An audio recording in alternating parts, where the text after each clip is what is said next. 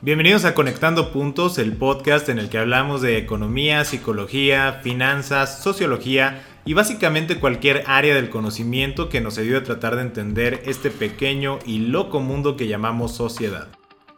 Yo soy Luis Armando Jiménez Bravo y el día de hoy vamos a hablar de un tema extremadamente relevante para todos los emprendedores, empresarios, inversionistas del mundo, que son las finanzas corporativas. Este podcast es una producción de Blackbot. Bienvenidos a Conectando, Puntos con Luis Armando Jiménez Bravo, presentado por CESC Consultores. Conectando Puntos. En esta emisión me acompaña el nuevo miembro del equipo de CES Consultores, el maestro Eduardo Granados García, quien es especialista en el área financiera. ¿Cómo estás el día de hoy, Lalo? Muy bien, Luis Armando, muchas gracias. Con mucho gusto de estar participando en esta emisión que esperemos sea la primera de muchas. Seguramente va a ser muchas emisiones más porque este tema de las finanzas específicamente ha sido muy relevante y más en estos tiempos de pandemia nos ha enseñado que el tener un buen análisis y una buena estrategia financiera nos va a llevar a sobrellevar este tipo de contingencias globales como la que estamos viviendo en este 2020.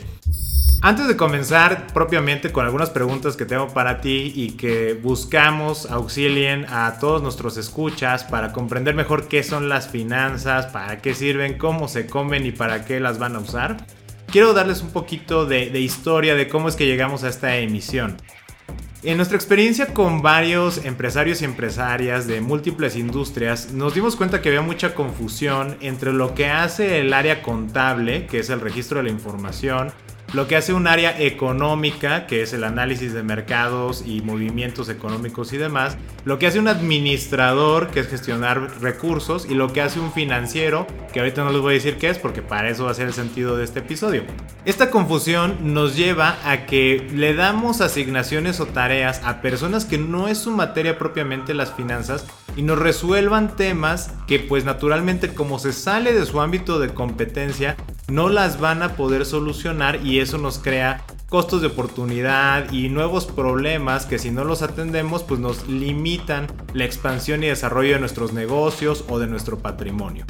Con este contexto es por eso que nos animamos a hacer esta emisión y buscamos que sea muy provechosa, que les ayude a construir prosperidad a todos y cada uno de ustedes que nos están escuchando. Y sin más, pues vamos directo con la primera pregunta muy importante, Lalo. ¿Qué sí son finanzas y qué no son finanzas para que nos vaya quedando claro este tema de la emisión? Muy bien, para ir tratando de entender un poco lo que son las finanzas, tenemos que tomar en cuenta que el financiero dentro de una empresa es la persona que se encarga de tomar cierto tipo de decisiones. ¿Cuáles son las decisiones que toma el financiero? Son decisiones en dos grandes ámbitos de la empresa. Son decisiones de inversión, que se refiere a qué activos vamos a adquirir, y son decisiones de financiamiento que se refiere a cómo vamos a adquirir estos activos, para posteriormente pasar a otro tipo de decisiones que tienen que ver en cómo vamos a administrar estos activos para poder sacarles el mayor provecho que nos va a llevar a la meta global de la empresa, que es maximizar las utilidades de los accionistas. Todo esto desde un sentido ético de, de las prácticas empresariales. Y qué bueno que señalas el último punto de la ética porque creo que cada vez que se habla ahora de finanzas y lo hemos visto también con algunos clientes, la primera imagen que les llega es Wall Street, ¿no? Toda la parte, o sea, identifican automáticamente financiero, es operador bursátil, es una casa de bolsa, es tal vez un tema bancario, el ejecutivo bancario que me va a dar el préstamo, etcétera. Y desafortunadamente también se asocia como películas que Hollywood le ha dado mal nombre a la parte financiera, como El Lobo de Wall Street o la misma película este, Wall Street, ¿no? Pero pues sabemos que no es eso, con lo que nos estás comentando es súper importante y para dejarlo claro es, el financiero se mete desde la creación y el diseño de las herramientas para la toma de decisiones y luego esas decisiones están orientadas al mayor beneficio de la empresa, porque, oye, si yo tengo 10 pesos o 10 dólares, pues ¿para qué los voy a utilizar? ¿Qué voy a hacer con ese dinero? Voy a adquirir otro tipo de bienes que me tienen que generar un rendimiento, pero también, pues esos 10 pesos alguien me los está dando, ¿no? Pueden ser mis socios, puede ser un préstamo bancario, puede ser algo más, y ya esto se conjunta a eso que yo haya comprado, cómo lo vamos a manejar para que nos dé el máximo rendimiento. Y esto es muy importante porque yo le llamo a esta parte finanzas clásicas, ¿no? Pero es, la base. Y ahora se han dado muchas trabas o hay muchas complicaciones con el tema de la gestión de industrias creativas porque se manejan con escenarios distintos. Pero me estoy adelantando que creo que será tema de, de otra emisión. Ahorita nos queda muy claro que si son finanzas, pues básicamente es tomar decisiones en esos rubros. ¿Y qué no son finanzas? No son finanzas, el mal uso de la figura del financiero se debe a muchas veces la falta del personal eh, profesional en el mercado disponible para que pueda laborar en las empresas. Muchas veces también la mayoría de las empresas de, de, nuestros entornos son pequeñas empresas, son empresas familiares y ellos tienen la visión de las finanzas como únicamente la administración de los recursos monetarios, o sea, las funciones de un tesorero dentro de una empresa. Si bien son funciones que un financiero podría desarrollar, no se limita únicamente a este tipo de, función de, tesorería. Tampoco se puede considerar finanzas como tal el trabajo que desempeña un auxiliar contable dentro de, dentro de una institución, dentro de una empresa. Si bien también sus funciones son muy importantes y genera información que posteriormente el financiero va a analizar para tomar sus decisiones, tampoco eh, se limita a, este tipo de, de elemento dentro de las empresas. Y me refiero a estos dos casos en concreto porque si nosotros hacemos una búsqueda en una bolsa de trabajo en línea y ponemos como puesto finanzas, vamos a encontrar que las posiciones ofertadas bajo esta categoría se circunscriben específicamente a tesoreros, a auxiliares de contabilidad y a otros puestos dentro de las instituciones financieras que no tienen realmente nada que ver con las funciones de, un financiero como tal. Sí, que ahí vemos como este tema de los cobradores, ¿no? Por ahí cuando hicimos este ejercicio antes de grabar el, el episodio, y dijimos, a ver si vamos a ver qué hay ahorita, ¿no? Esta culturización respecto a las finanzas. Y nos encontramos con gestor de cobranza, visitador domiciliario. Y es como de, híjole, ¿qué tiene que ver esto con el tema financiero? Sin demeritar, obviamente, y quiero ser muy claro, no es que se demeriten esas funciones, no es que se enaltezca el tema financiero, simplemente es establecer una diferenciación de que una cosa es que tú vas a ir a tocarle a la puerta a alguien para cobrarle y otra cosa es visualizar la toma de decisiones para ver cómo optimizamos el rendimiento, cómo creamos riqueza, cómo desarrollamos prosperidad en la organización. No quiere decir que el que cobra no funcione, porque por algo está ahí, ¿verdad? Pero es parte del proceso. Es parte del proceso y no es menos que, que toda la organización, pero no es en sí lo que forma un financiero. Y con esto creo que nos queda muy claro, como dices, los invitamos a que hagan ese ejercicio, busquen una bolsa de trabajo y de hecho sí van a notar que van a encontrar por ahí posiciones de auxiliar contable y cajero de banco, ¿no? Y que dices, bueno, sí es importante, sí lo estamos usando y demás, pero eso no es como tal una posición de un financiero. Y con esto ya dicho, mencionabas tú al principio algo muy importante que es la toma de decisiones, lo hemos ya repetido varias veces a lo largo de esta emisión. Me gustaría dejar más en claro esta siguiente pregunta, que nos la hacen muchísimos clientes, eh, todos estado inclusive en juntas que dicen, oye, me encanta la idea, etcétera, pero no te termino de entender exactamente qué es lo que van a hacer ustedes, ¿no? Y con esto vamos a decir, ¿para qué nos van a servir entonces las finanzas en una digamos, en una empresa, vamos a hablar de todos los niveles, desde un emprendimiento que está arrancando la idea de un negocio, ya una empresa que ya está consolidada o inclusive un inversionista que trae excedentes por ahí de capital y que está buscando dónde colocarlos. ¿Qué función cubre el financiero, el área de finanzas en esos niveles? Mira, el administrador financiero, sus responsabilidades dentro de una empresa tiene que ver con varias etapas de los procesos de la, de la vida misma de la empresa. Una de sus responsabilidades es preparar pronósticos y participar en la planeación estratégica de las empresas para los años eh, siguientes. Otra de sus eh, responsabilidades es, como mencionábamos hace ratito, las decisiones mayores de financiamiento y de inversión. Y también una, de las responsabilidades del administrador financiero es cómo tratar con, con los distintos mercados financieros. ¿no? Hace rato también mencionabas el tema bursátil, pues es una responsabilidad del administrador financiero el tratar con este tipo de mercados. ¿Qué es lo que va a hacer un administrador financiero dentro de una empresa o cuáles son sus objetivos eh, más, más importantes? Bueno, pues en primer lugar, una de las funciones que tiene que realizar el administrador financiero es buscar la sobrevivencia de la empresa, evitar las dificultades financieras por las que está atravesando, tratar de implementar alguna estrategia para poder sortear esas dificultades y evitar pues, una eventual quiebra, ¿no?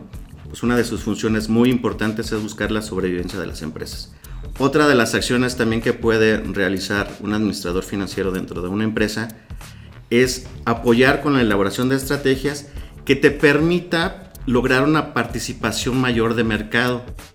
Tienes que buscar alguna estrategia que te permita ser más eficiente en costos, por decir uh, alguna, alguna de ellas. Bueno, sea un, camino que te lleve a, a lograr una mayor participación de mercado, derrotar a tu competencia.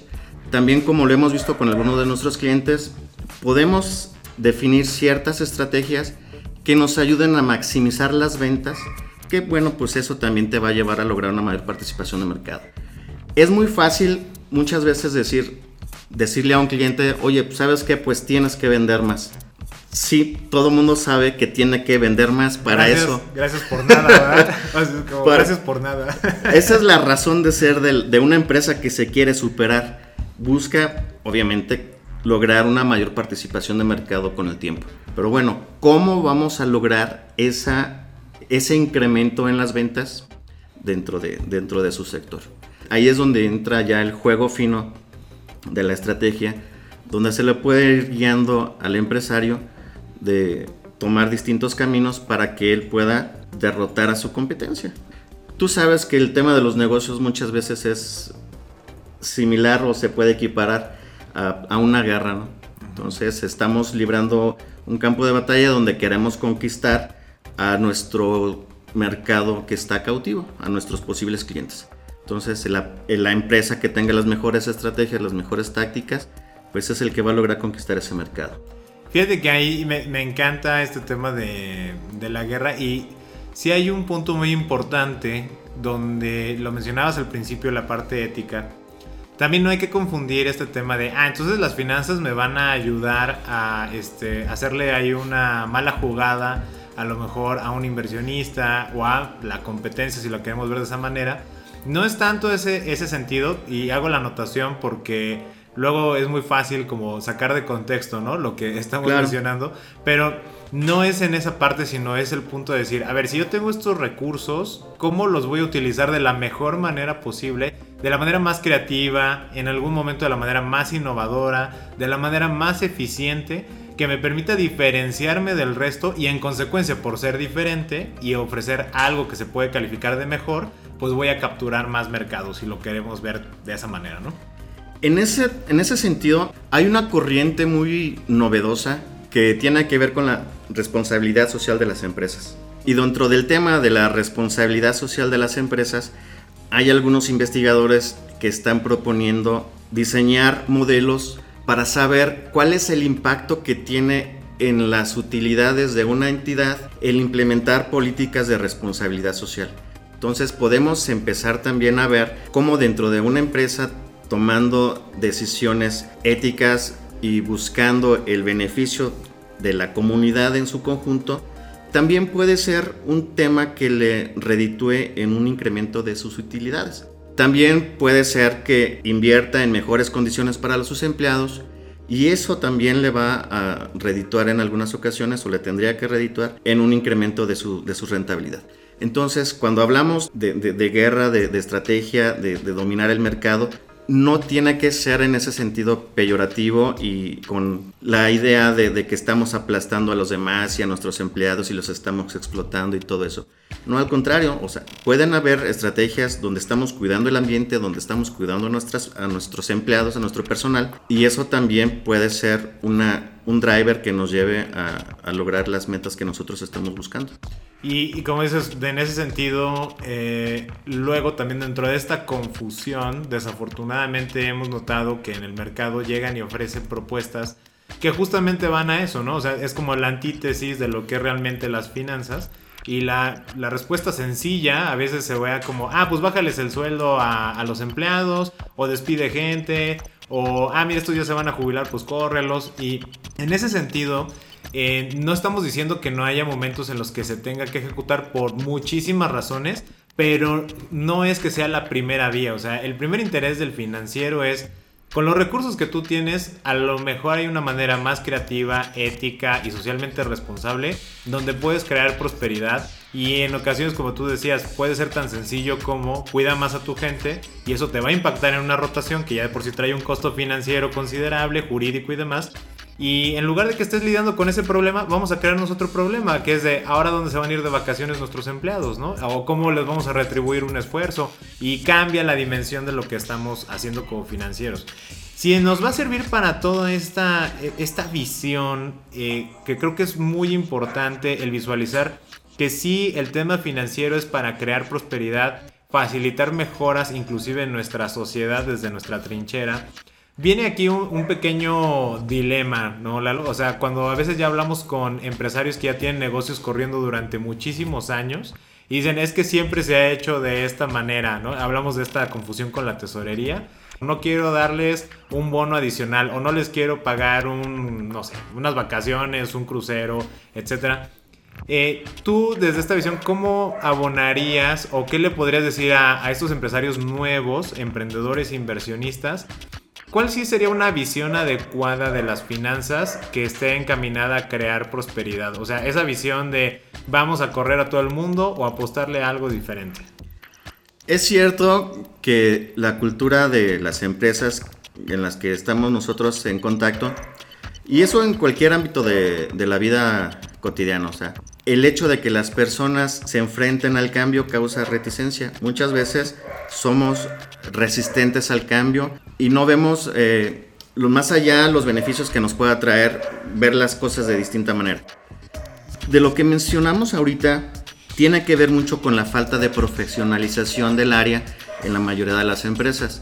Al ser una, posición donde se toman decisiones que tienen que ver con, con, el dinero de las empresas, muchas veces esas posiciones se delegan en miembros de la propia familia, aunque ellos no tengan la formación requerida para tomar las decisiones que estábamos platicando hace rato.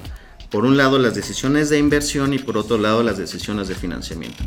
Cuando hablamos de decisiones de financiamiento, no se refiere únicamente a decir voy a tramitar un crédito con este banco o con el otro banco. Endeudate, ¿no? Endeudate. No es únicamente eh, ser tramitólogos ante instituciones financieras. Aquí es lo como mencionabas hace ratito, conectándolo con lo que mencionabas hace ratito de, si le damos acciones a los empleados o no, pues es buscar la combinación de fuentes de financiamiento que a la empresa le, sea, le vaya mejor. Una de ellas pues claramente es si deuda bancaria, pero en qué proporción, a qué tasas, a qué plazo, con qué institución, qué garantías vamos a dejar, nos conviene no nos conviene. La otra es, bueno, pues vamos a emitir acciones, cuántas acciones vamos a emitir, cuánto capital estamos buscando, cuál va a ser la tasa de dividendo que vamos a pagar a nuestros inversionistas, vamos a pagar utilidades o no vamos a pagarlas, vamos a retener para buscar crecimientos futuros. O la otra es para empresas ya que están un poco más consolidadas, pues también tienen la opción de emitir deuda en los mercados financieros. Entonces, todas estas distintas combinaciones de las fuentes de financiamiento es función del financiero encontrar la mezcla ideal para, valga la redundancia, financiar los activos de la empresa. Entonces, tenemos que lograr que el empresariado tenga esa visión más general de las finanzas y no la visión muchas veces sesgada de que únicamente es la persona que va a estar pagándoles a los proveedores, la persona que va a estar sacando los cheques, la persona que va a estar pendiente de que si ya se le pagó eh, a la compañía de luz o a la compañía de la... No, o sea, tienen que dejar esa visión de lado y abrirse un poquito más para darse cuenta que es un tema que les va a beneficiar a ellos porque las funciones que debe de establecer el área de gestión de finanzas de una entidad es precisamente buscar que la empresa genere el mayor número de utilidades buscando el beneficio común de todas las personas que están interesadas, tanto de la comunidad como de los mismos empleados, como por supuesto de los accionistas, que son las personas que tienen en riesgo su capital, su patrimonio, entonces pues se les debe de retribuir y una de las de las formas que ellos están buscando esa retribución pues es mediante la creación de valor. ¿Cuál es la creación de valor? Pues hacer que el dinero que ellos tienen jugando en la empresa pues valga más. Claro. Y me, encanta cómo lo dices porque al final es algo que hemos hecho mucho hincapié, que básicamente lo que estás comentando es que este tema financiero te ayuda inclusive para un desarrollo humano, porque es un, es, hay un elemento humano básico, porque estamos hablando de negocios donde estás buscando el beneficio del inversionista, estás buscando el beneficio de los colaboradores, estás buscando el beneficio de los socios de la empresa, estás buscando el beneficio de la sociedad. Y todo eso lo que hace el financiero es traducir esas relaciones de, beneficio, de prosperidad en números, vamos en la parte dura matemática, y utilizar el tema creativo para cómo acomodo esos números para lograr ese objetivo común. Y aquí es donde también le señalamos mucho en ocasiones a, bueno, no solo a los empresarios, sino en foros con estudiantes y demás, el mencionarles que las finanzas, aunque tienen una carga muy importante de matemáticas, no se trata de que te quedes encerrado en un cubículo, sino tiene mucha concepción y perspectiva de lo que es ser humano y de lo que es ser ético y de lo que eso va a conllevar, ¿no? Hablamos mucho de activos, de administración de activos, de tomar las mejores decisiones, de cuáles activos van a ser más productivos que otros. Y muchas veces al hablar de activos nos tenemos la idea de, de, que nos referimos a máquinas, que nos referimos a computadoras, a muebles, a inmuebles. Pero el activo más valioso que tienen las empresas es su gente, es su personal. Hace mucho sentido entonces desde este punto de vista que si nosotros invertimos en nuestro principal activo que es nuestra gente, pues obviamente eso debería de dar un mejor rendimiento para las, para las empresas. Debemos de empezar a ver un poquito más a nuestros empleados, bueno, a, nuestro personal, con ese sentido humano de, bueno, son, es, el activo más valioso que tenemos. Muchas veces las empresas tienen el área de recursos humanos, pero también eh, hay un cambio de paradigma y a estas áreas se les está empezando a llamar, bueno, empresas de factor humano o capital humano, porque bueno, tenemos que darle ese valor que realmente tienen. Que ya no es una maquinita, ¿no? Que vas a reemplazar como un engrane que ya se oxidó, que ya se desgastó. Exactamente. Y vamos a reemplazarlo. Porque ahora con este tema de industrias creativas, eh, por ahí estaba el tema de Netflix que también comentábamos, el cómo preparan su evaluación y sus reportes de accionistas, que es la parte dura matemática.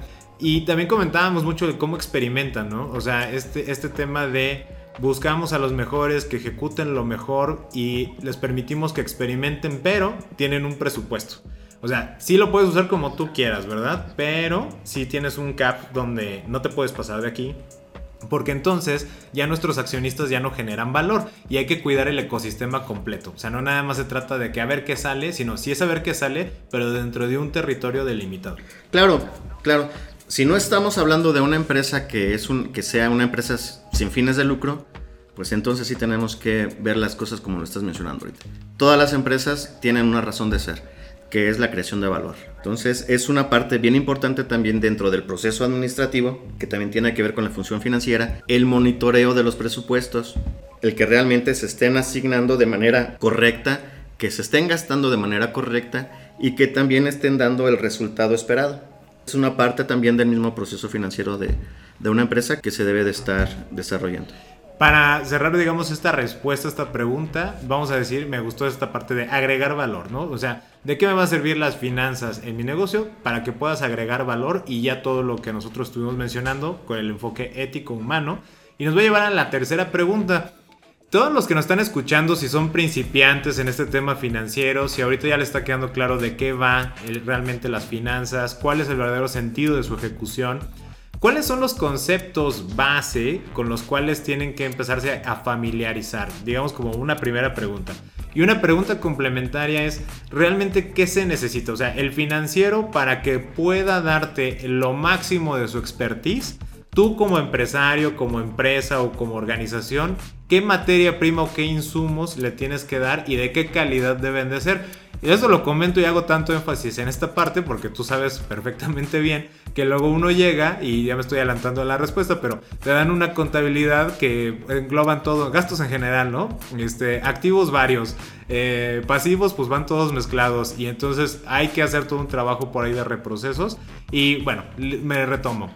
¿Qué, lenguaje técnico tienen que eh, tener claro? ¿Qué conceptos? Ahorita hablabas de tasas de rendimiento, hablabas de activos, hablabas de financiamiento, hablabas de plazos y también en este tema de, bueno, si ya van a buscar un analista financiero, pues yo como organización tengo que ser consciente de que te tengo que dar una materia prima, un insumo de información para que tú puedas hacer mejor tu trabajo y qué es lo que yo te tengo que entregar para que lo hagas perfectamente bien.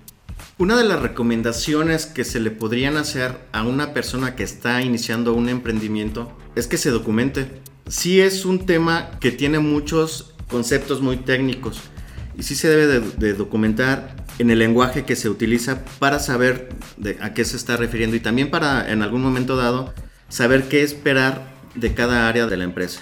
Y es correcto, como tú lo mencionas, cuando estás iniciando un emprendimiento, pues te debes de involucrar en todas las áreas de, la empresa, tanto en la parte de procesos, en la parte de reclutamiento de tu personal, en la parte de, de mercadotecnia, de cómo vas a generar las ventas que tú estás visualizando. Pero también te debes de involucrar en la parte de la elaboración de la información financiera, que va a ser el insumo que vas a tener principalmente para tomar decisiones de las que ya hemos estado hablando durante todo el episodio. Esa es la, recomendación. Involúcrate, documentate. ¿Cuáles son los eh, lenguajes que debes de, empezar a, a, dominar? Pues es financiamiento, tasas de interés, cuánto te está cobrando el, el banco. También te tienes que documentar sobre el tema de las de las tasas impositivas, de lo que tienes que estar enterando al, fisco, a los gobiernos como impuesto, porque bueno, pues eso también tiene una repercusión en, tus números. Pues es lo que, lo que yo podría mencionar. Como dices, y luego a veces lo contamos de esa manera, ¿no? Es de, mira, básicamente sí hay que estudiar. O sea, y nadie mejor que tú para conocer tu negocio, ¿no? Es, es algo que repetimos, no importa qué tan grande sea, inclusive eh, hemos visto que socios de grandes corporativos siguen detenidamente los indicadores, los reportes, porque se quieren involucrar en qué está pasando en la organización y ver cómo están administrando los recursos. Y es que generalmente suele suceder que en estos temas el emprendedor o el empresario se lo deja totalmente al contador.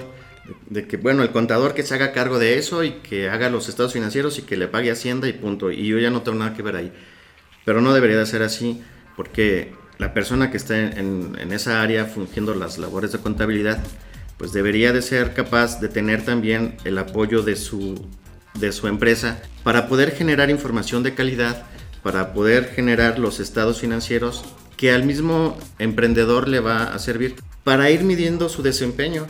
No, yo no voy a tener otra manera de saber cuál es el desempeño de mi empresa si no vuelto a ver la información que me está entregando el área de contabilidad. Y yo para poder tener una fotografía perfecta de lo que es el desempeño de mi empresa, tengo que confiar en que la información que me están presentando es verídica, es confiable.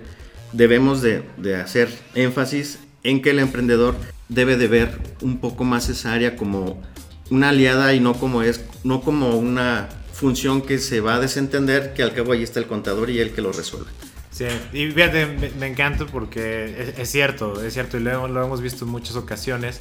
Por lo mismo creo que se ha hecho este estigma de que es como muy complicado o es muy complejo. Realmente cuando ya te metes eh, te apasiona porque estás viendo, lo dijiste muy claro, esta fotografía del desempeño de tu negocio y sobre todo queda esta espinita de, oye, realmente estamos registrando todos los números, o sea, aquí dice que gané, pero realmente gané, a ver, vamos a irnos a qué procesos llevamos, ¿no? O aquí dice que perdí, pero realmente perdí todo esto. Y eso es una parte muy importante. Ahorita mientras hablabas me, me acordé de esta anécdota de JP Morgan que cuando fue la crisis del 29, la Gran Depresión, eh, decían que él se la pasaba haciendo cálculos. Y vamos, ella tenía una, una institución bancaria pues ya de prestigio, ya estaban en bolsa, regulaban muchas cuestiones de la bolsa, era inversionista en muchísimas empresas y decían que cuando fue esta parte del 29 se la pasaba noches completas haciendo cálculos él, cuando él tenía ya un equipo de personas que lo podían hacer, él se metía, o como dicen, se arremangaba y ahora le arrastraba el lápiz, calcular, etcétera y entonces proponía soluciones para que pues no se diera el colapso financiero. Este, creo, dicen que no explotó como pudo haber explotado gracias a que él intervino en gran medida. Y es justo esto que estás diciendo. O sea, él no dijo, ah, pues hay que lo arregle mi equipo de a ver qué cuentas sacan o a ver qué se les ocurre. Es como de, ok, sí confío en mi gente, pero yo también me tengo que involucrar si es que quiero que esto salga adelante. Y me parece que es una situación muy, muy importante que tenemos que señalar. La palabra es disciplina, lo que acabas de mencionar era disciplina lo que llevaba a esta persona a hacer sus cálculos todas las noches. Lo que tenemos que tener en nuestras empresas es también disciplina. Disciplina en el gasto y disciplina en todos los procesos. Muchas veces también debemos de evitar que se mezclen situaciones personales con las situaciones de la empresa porque entonces estamos generando información falsa. Entonces tenemos que también tener este tipo de disciplina para poder separar los gastos personales con los gastos de la empresa y no meter todo dentro de la misma canasta porque nos va a estar distorsionando la información y vamos a tomar decisiones equivocadas. Sí, sobre todo cuando ya se tengan utilidades en cualquier empresa, emprendimiento o como inversión, pues no asumir que todo ese dinero te lo puedes gastar. ¿no? Es, eso sucede mucho, es como, ya logré mi primer millón de dólares y entonces, ah, ¿me puedo gastar hasta un millón de dólares? No, o sea, vendiste un millón de dólares, de lo cual los números te dicen que te sobraron 100 mil dólares a la empresa, no a ti. Y de esos 100 mil tienes que repartir a la gente que ya confió en ti porque le metió capital precisamente para dar esos resultados. Y a lo mejor a ti te quedaron 5 mil dólares. Tú te puedes gastar hasta 5 mil dólares en lo que tú gustes y mandes. Pero eh, eh, a veces hay que lidiar con esos temas cuando estamos en el emprendimiento. Sabemos que es un... Es un punto de mucho batallar, de mucho empujar. Hay que estar buscando, como bien lo mencionabas, el ampliar el mercado, las ventas, el cómo manejo los recursos.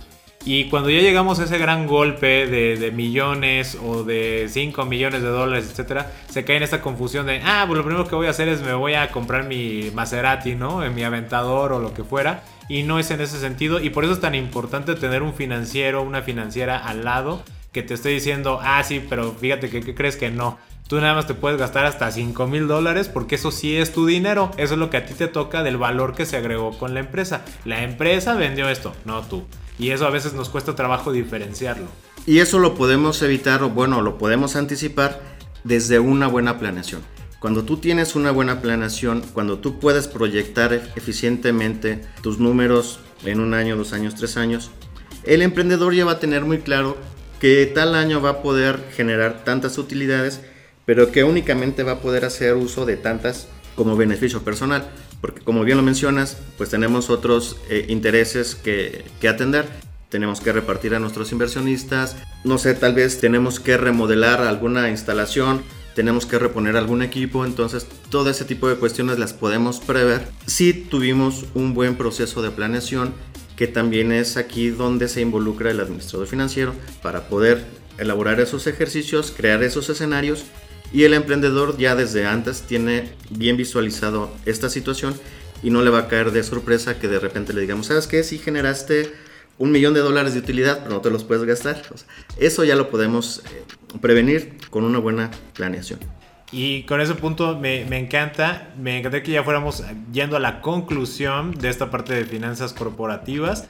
Ya abordamos un, un buen camino, diferenciando perfectamente qué sí son finanzas de lo que no para qué me van a servir, qué decisiones son las que interviene el área financiera, qué es lo que yo tengo que hacer. Me encantó esa frase de disciplina, es muy cierto. No importa que estés en un tema totalmente artístico, eh, yo sé que para elaborar el arte en estas pues mucha inspiración, pero inclusive muchos artistas renombrados dicen, sí, pero yo me levantaba a pintar mis cuadros, aunque fuera brochazos, todos los días. Ahora sí que esa disciplina, la repetición, me llevó a la maestría de lo que yo conseguí en un momento dado. Y lo mismo es con los negocios. O sea, disciplina, disciplina, disciplina, estar vigilando, estar eh, buscando mejorar, estar buscando ampliar la mirada para lograr esta creatividad de los recursos y que nos permita a todos prosperar.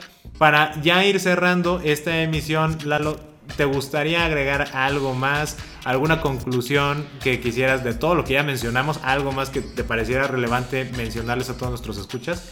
Pues nada más me gustaría agregar que si tienen la, inquietud de conocer un poquito más del tema, se acerquen con nosotros. Es un tema que realmente les va a apasionar cuando lo, lo vean en, en, un contexto más general y todavía cuando lo vean aplicado a lo que pueda hacer por sus empresas y, leer, estar documentado, leer. Todo lo que vemos en las noticias tiene una repercusión con las finanzas, de alguna manera o de otra. Ahorita hablamos de las finanzas corporativas, pero también hay que mencionar que, bueno, hay otros ámbitos de las finanzas, como las finanzas bursátiles, cómo se están impactando los mercados, eh, qué decisión que toma un presidente le puede afectar a mi empresa. Entonces, ese es otro tema también de las finanzas que también puede impactar en los desempeños de, de las entidades pero para poder empezar a tener la sensibilidad de determinar cómo eh, pueden impactar este tipo de, circunstancias externas a la empresa, no sé, decisiones políticas, problemas climáticos, un sinfín de, de escenarios que se pueden plantear en el exterior, también tener la visión de que todos esos elementos nos pueden impactar y también tenemos que tener una estrategia para poder mitigar el riesgo que todos esos eventos nos pudieran ocasionar. Es un tema muy amplio, es un tema sencillo, pero que también se puede volver muy complejo dependiendo hasta dónde querramos profundizar. Pero pues mi recomendación final es que se acerquen, que manifiesten sus dudas y con muchísimo gusto pues estaríamos respondiendo. Estás escuchando Conectando, puntos con Luis Armando Jiménez Bravo pues ya, como lo has mencionado, este, hagan llegar todas sus preguntas respecto a este tema. Lo pueden hacer directamente en nuestra página de Facebook en arroba SESC Consultores. Esto es arroba SESC Consultores. O a través de correo electrónico directamente en nuestra página de internet www.sesc.com.mx. Esto es www.sesc.com.mx. Y con esto vamos a pausar esta conversación buscando que trascienda a todas las preguntas que nos puedan mandar en un momento dado que con mucho gusto vamos a resolver. Y sin más, pues recordamos que valoramos enormemente su tiempo, el que nos estén escuchando, en que compartan este contenido. Y con esto cerramos esta emisión de Conectando Puntos. Yo soy Luis Armando Jiménez Bravo, me acompañó el maestro Eduardo Granados García y los invitamos a que sigamos conectando. Escuchaste Conectando, puntos, con Luis Armando Jiménez Bravo, presentado por CESC Consultores. Conectando, puntos. Contenidos y conducción, Luis Armando Jiménez Bravo. Producción, John Black y Fernanda Rocha.